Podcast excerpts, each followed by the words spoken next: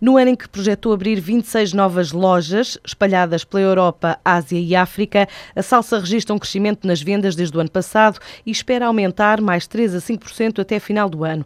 Mais de metade da faturação já vem do exterior desta empresa de Vila Nova de Famalicão, fundada em 1994 pelos irmãos Vila Nova.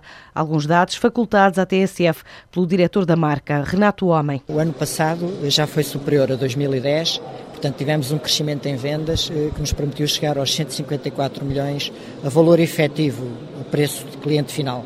Este ano estamos a projetar chegar, mesmo com a quebra de consumo em Espanha, em Portugal, etc., 3 a 5% acima de histórico. Portanto, o nosso objetivo, que estamos agora a chegar ao, aos últimos meses do ano, é conseguir ficar acima de histórico em vendas, em resultado, ou seja, mapear, eh, digamos, o crescimento que tivemos o ano passado, seguir o mesmo padrão de crescimento não brutal, de alguma forma pequeno, mas que é consistente, porque também não estamos a assumir muito risco, estamos a fazer os passos mais cautelosos por causa das crises. As crises nos vários países têm diferentes contornos em termos de consumo e tudo, e portanto nós estamos a fazer as coisas de forma mais cautelosa, o que também impede que cresçamos tão depressa. Mas de alguma forma diminuindo também o risco. A Salsa faturou 154 milhões de euros em 2011 e definiu com prioridade consolidar posições em mercados como Portugal, Espanha, França e Médio Oriente.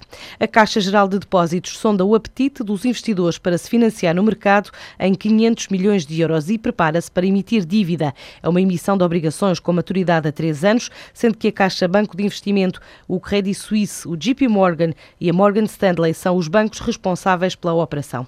De acordo com o Diário Económico, trata-se de mais um sinal de regresso do setor financeiro português aos mercados sem apoio do Estado. O primeiro banco a fazê-lo foi o BES no final de outubro. A Soares da Costa vai construir a futura sede do Banco Central de São Tomé e Príncipe, um contrato avaliado em 6 milhões e meio de euros, mais uma adjudicação ganha pela construtora portuguesa liderada por António Castro Henriques, depois da empreitada para a reabilitação da Estrada Nacional 1 do Arquipélago, no valor de 5,3 milhões de euros, reforçando a presença de longa data da Soares da Costa no mercado de São Tomé e Príncipe. De acordo com o Diário Económico, a construtora aproveitou a capacidade instalada em Moçambique e conseguiu em consórcio receber a intenção de adjudicação de uma outra obra na Suazilândia no valor de 17,6 milhões de euros. O empreendimento consiste na construção de uma estrada com cerca de 12 km de extensão, incluindo duas pontes.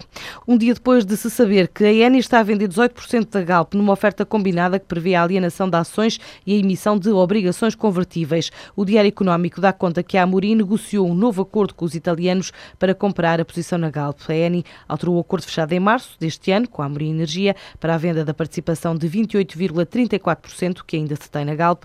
A empresa detida por América Muri pela Sonangol e também pela empresária angolana Isabel dos Santos tem agora até 31 de dezembro de 2013 para exercer a opção de compra ou o direito de indicar um terceiro para adquirir 10% da Galp. O prazo fixado de início expirava já em março do próximo ano.